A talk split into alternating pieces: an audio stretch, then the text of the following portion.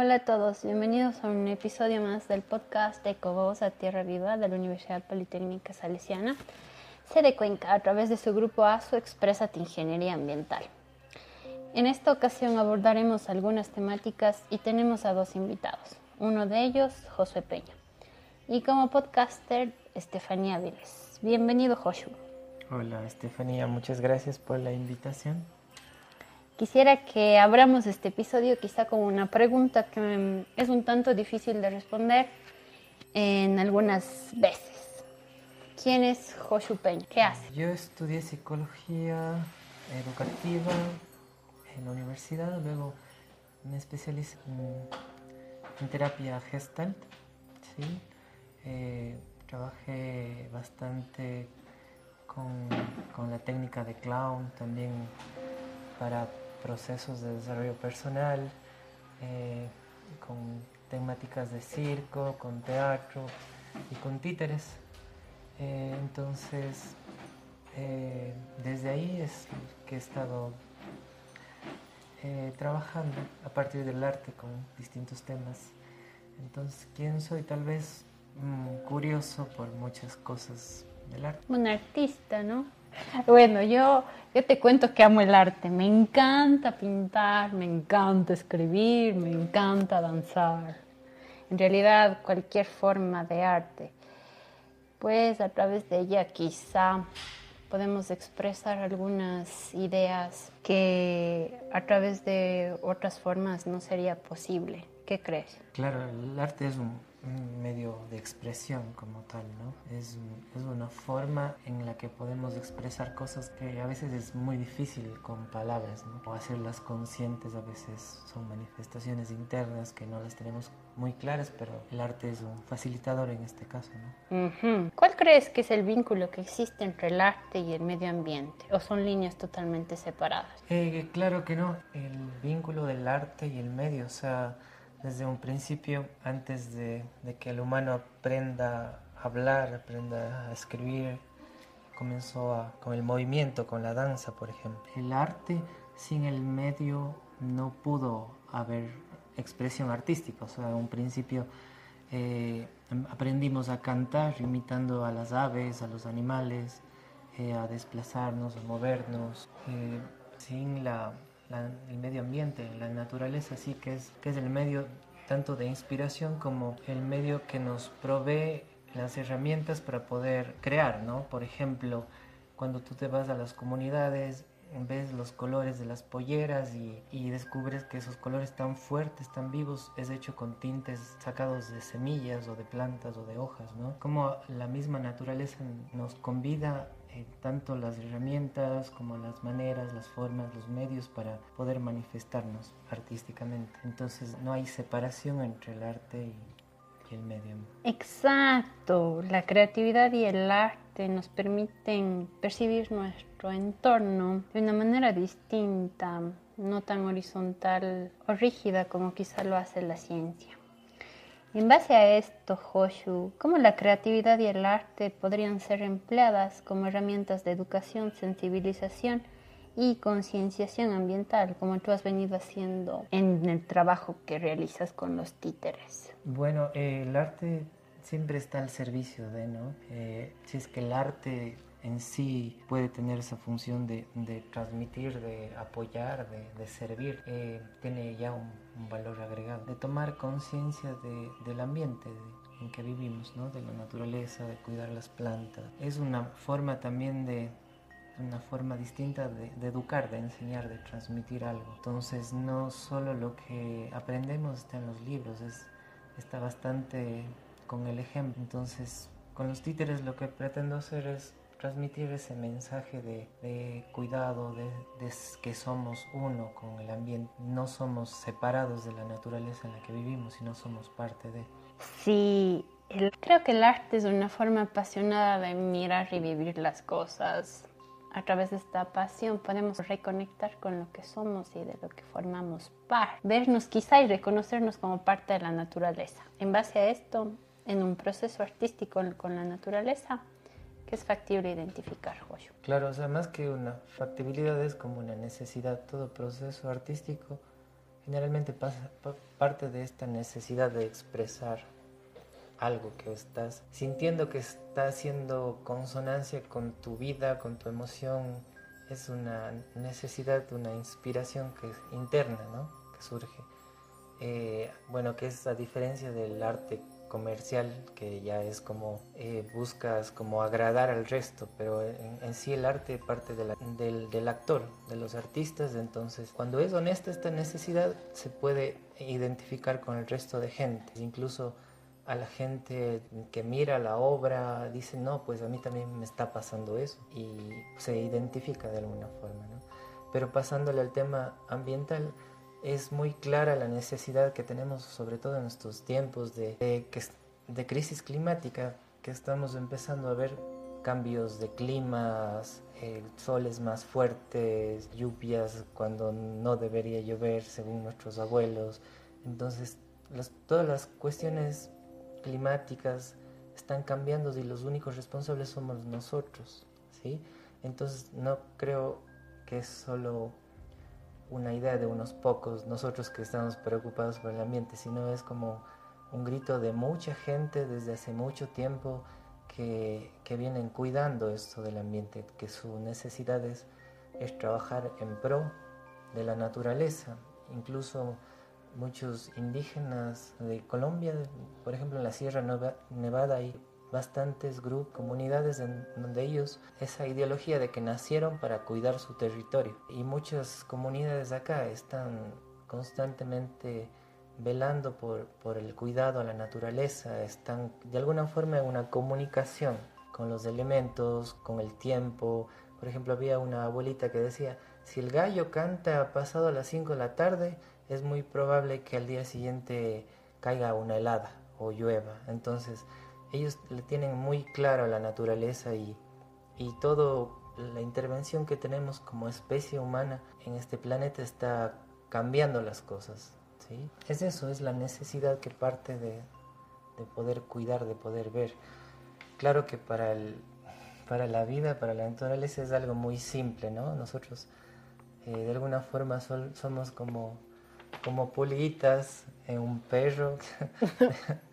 no sé si el ejemplo esté bueno, pero somos como microbios así que están en un ser viviente que es la tierra, también es un ser que está vivo y, ella con un sacudón puede también deshacerse de muchos de nosotros. Entonces, claro, muchos abuelos, cuando digo abuelos me refiero a, gente de, de comunidades, de, de tradiciones antiguas, que nos cuentan que, ya es tiempo de, de poner conciencia a la tierra, que la tierra se, una de estas se va a tomar una purga y deshacerse de lo que, lo que estamos afectando a la tierra. Estamos de alguna forma haciendo muchos de nosotros como un cáncer para la propia tierra. Pero incluso los derrames petroleros, hay microbios, microorganismos que les encanta eso. Así es que por más daño que le hagamos, la tierra siempre va a poder regenerarse.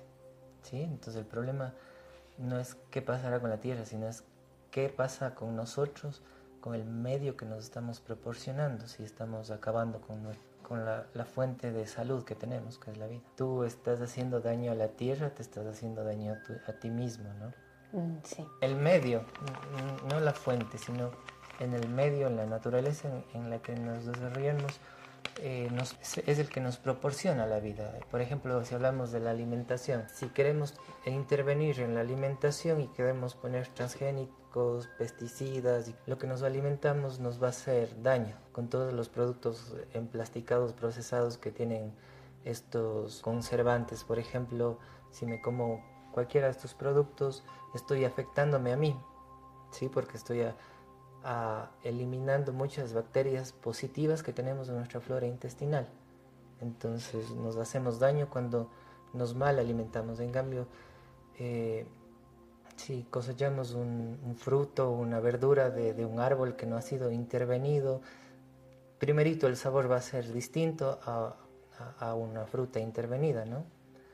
Eh, capaz no es tan bonita así tan perfecta como venden ahora los tomates o las manzanas, capaz de un árbol así normal que ves en cualquier lado. Son manzanas así nomás, como todas, como todos nosotros, ¿no? El ambiente lastimosamente crecemos o, nos educan con la idea de al mirar un árbol o al mirar un bosque, vemos la madera que nos puede satisfacer las necesidades económicas y no vemos en sí la vida, la vida que, que un árbol contiene, por ejemplo, millones de microorganismos, aves, están en ese proceso, en ese ciclo de descomponer y volver eh, a la tierra, a las hojas, etcétera, etcétera, etcétera. Sí, ¿me dijiste o estoy mal que hacías los títeres desde que tienes 10 años? Ah, sí, o sea, desde pequeñito tenía como... ¿Cuántos años tenías? ¿10? 9, 10. Hijo, es la bola de tiempo entonces, ¿qué haces? sí, es, era algo muy de juego, ¿no? Comenzó como que mis papás viajaban mucho y, y uno de sus viajes descubrieron los títeres, les encantó y empezaron a traerme cuando era pequeño y cada vez que viajaban regresaban con más títeres. Tenía una colección, entonces empezaba a jugar en las fiestas de los cumpleaños de los primos, así hacíamos funciones. Y desde ahí como que hubo ese, ese enganche, ese, gusto por, por jugar, ¿no? Ya. Y aparte el títere es, eh, en la pedagogía, ¿no? Es como un instrumento súper importante para trabajar con niños. Bueno, no solo niños, creo que jóvenes también. Adultos, no sé. Bueno, queda sentado que te debo un títere de mi próximo viaje. Vamos a conversar con uno de tus títeres. Hola, abuelo Cristín, bienvenido. Ay, ay, ay. Ay, Estefanía, me tenían ahí guardado oyendo. Oh, bueno, bueno. Cuéntame cómo has estado, mijita. Te veo más alta. Mm, sí ha de ser. Más guapa también. Que no, es una. Em, he visto todos los, sus videos en las redes sociales y soy una de sus principales fans, como asumo que el Josué le habrá comentado. No me has dicho nada. Ay, este chico no comenta nada nunca. Se guarda todo él. y mm, eh, bueno, amo el arte, amo los títeres y además de todo ello, y de ser ingeniera ambiental, soy ambientalista. Y he visto que sus videos tienen esta connotación que para mí, como para muchas otras personas, seguramente es importante. Eh, la desconexión que tenemos con nuestro entorno natural y social es una de las principales causas del deterioro socioambiental que enfrentamos hoy en día.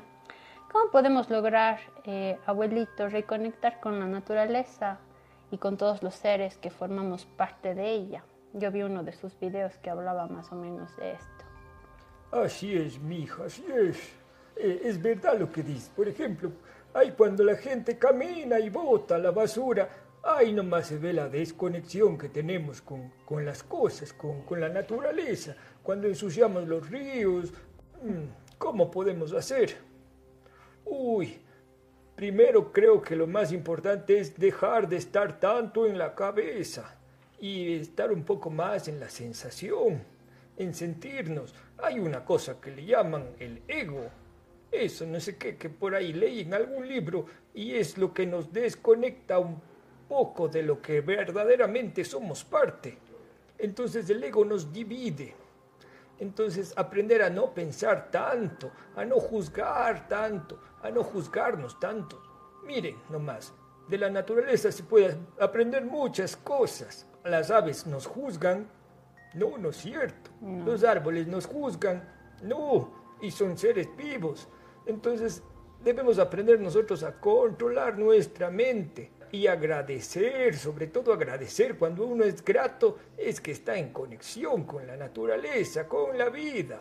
Mm, entonces, ¿cuáles son pequeñas acciones que podríamos empezar a realizar. Uy, pequeñas acciones. Porque decir eh, que debemos silenciar la mente. Puedo, puedo evitar consumir tanto plástico, puedo reciclar, también puedo, puedo ver si es que en mi barrio hay alguna vecina que cultiva o yo también aprender a cultivar en, en, si tengo un espacio, poder sembrar mi propia comida. Imagínense la otra vez vi una foto de un supermercado en donde estaba un guineo emplasticado.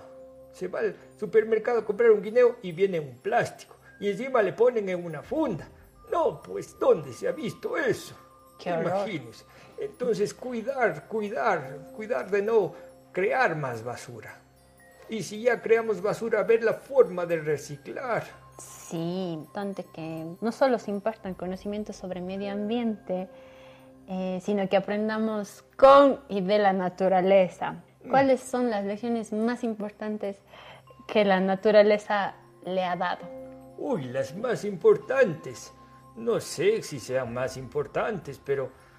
Ay, ay, ay, por ejemplo, la estabilidad, la, el sustento, la fortaleza, eh, el poder estar así como más en lo concreto, en la acción. Por ejemplo, de la tierrita aprendo eso, a estar más estable, a estar más generoso, más abundante. También eh, la fluidez, la alegría, la capacidad de adaptación. Adivine quién me, quién me enseñó eso. A poder adaptarme. ¿Quién? El agüita, pues usted pone agua y en cualquier lugar se adapta el agua y fluye y fluye y no está pensando en lo que ya pasó, sino, uy, el agua, incluso el agua tiene memoria. Usted puede hablar con el agua, puede grabar cosas en el agua. Es uno de los seres que nos produce a todos, nos procura toda esta vida que tenemos. Imagínese, sin el agua nosotros, ya ni para qué. También del aire. Me enseña la libertad, la liviandad, la ligereza, que a veces uno está mucho en la cabeza, pero el aire eso nos da como esta cuestión de refrescarnos, de estar ligeros. También la comunicación.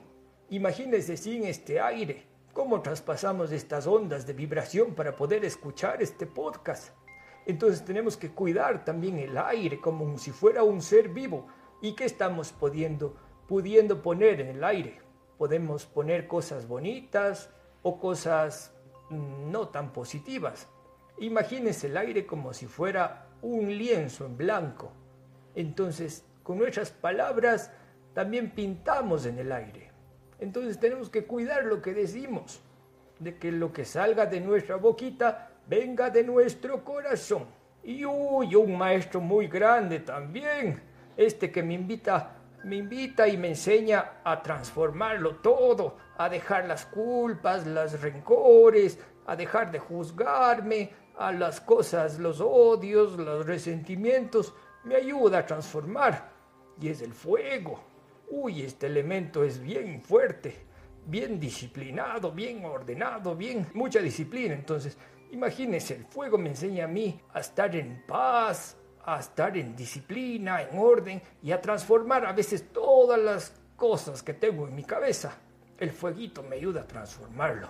Cada elemento de la naturaleza tiene una enseñanza para todos nosotros. Ya, ¿será que los mosquitos también? Uh, ay, dímelo a mí. Eso, la otra vez que estaba con los mosquitos, ¿te acuerdas, Joshu? Estábamos ahí con los mosquitos y fa, venían uno, fa, fuchi, fuchi, fuchi. Pero bueno, de ahí me puse a pensar y dije, a ver, tanto mosco pequeñito. Y yo estoy perdiendo mi tiempo con tantas cosas chiquitas. Entonces lo que me enseñan los mosquitos es en dónde estoy poniendo mi atención. En cosas chiquitas como los mosquitos o en cosas más importantes para mí. Wow. Entonces todo tiene una enseñanza. Qué lindo. Bien, para concluir. El carajo. Sí, o no quiere concluir todavía. No, como sea, no, sí, claro. Tenemos una, una afirmación acá con la Estefanía pendiente. ¿Cuál es el mensaje que les daría a los jóvenes de nuestra ciudad, de nuestro país, de nuestro planeta? sobre la importancia de conectar con la naturaleza, sentirnos parte de ella y aprender de su mano. Uy, ¿aprender de qué dijo? De la mano de la naturaleza. Hoy tiene que hablar más durito que yo estoy medio sordo. claro, aprender de la naturaleza, estar atentos, estar despiertos, estar en conciencia. Eso nos permite la naturaleza. A veces cuando estamos bravos, enojados en la cabeza, ni escuchamos los pajaritos que cantan. Entonces, ¿Dónde está nuestra atención? Entonces, como consejo a los jóvenes y a las jóvenes, eh, sería no distraerse con todo el mareo que trae la civilización, que trae la ciudad. Uno a veces pasa metido tres, cuatro horas en esos celulares, así como está ahorita la Stephanie. o en las computadoras y se olvida de, de salir al llanito a pisar el llano con los pies descalzos. Uy, tiene muchísimas ventajas el pisar simplemente el llano, el conectarnos con la vida, el respetar, el reciclar, el cuidar. Uy, uno cuando está conectado con la vida, con la naturaleza, el ver un pajarito nomás ahí, un mislito ahí en el arbolito, eso nomás ya le llena de alegría el corazón. Entonces, mi consejo es ese, no se mareen, no se distraigan con tantas cosas y hagan lo más importante que es cuidar, cuidarse a ustedes como su propio territorio y la naturaleza como nuestro territorio de vida. Qué lindo. Gracias, abuelito. Ya, ya, Estefanía, gracias a ti. Y no se olviden de, de visitar la página del abuelo Crispin. Claro, abuelo Crispin. ¿Cuál es esa página, por favor? Bueno, mm, ¿cuál es, Joyo? Eh, bueno, ahorita estamos en el Facebook como una fanpage, así se llama, ¿no? Claro, del abuelo Crispín Alejandrín. Oye, ¿por qué has puesto Alejandrín? Ese nombre no quería que sepan. Bueno, ya. Así está el abuelo Crispín y ahí tenemos muchos, muchos, muchos videos que trabajamos con muchos otros amigos. Así es que están invitados a verlo y a compartirlo. Sí. Así lo haremos. Gracias, abuelito. Gracias, Josh. Un besito. y gracias a Steffi que nos está ayudando con la grabación de este podcast. Gracias, Steffi. Gracias a la otra Steffi. Muy bien, muy bien, muy bien. Finito. Agradecemos la presencia de... Otra vez, luces, cámara, acción. Agradecemos la presencia de nuestro invitado Josué Peña, eh, su títere el abuelo Crispín, y les invitamos a que sigan escuchando nuestros episodios semana a semana, Ecovoz a Tierra Viva.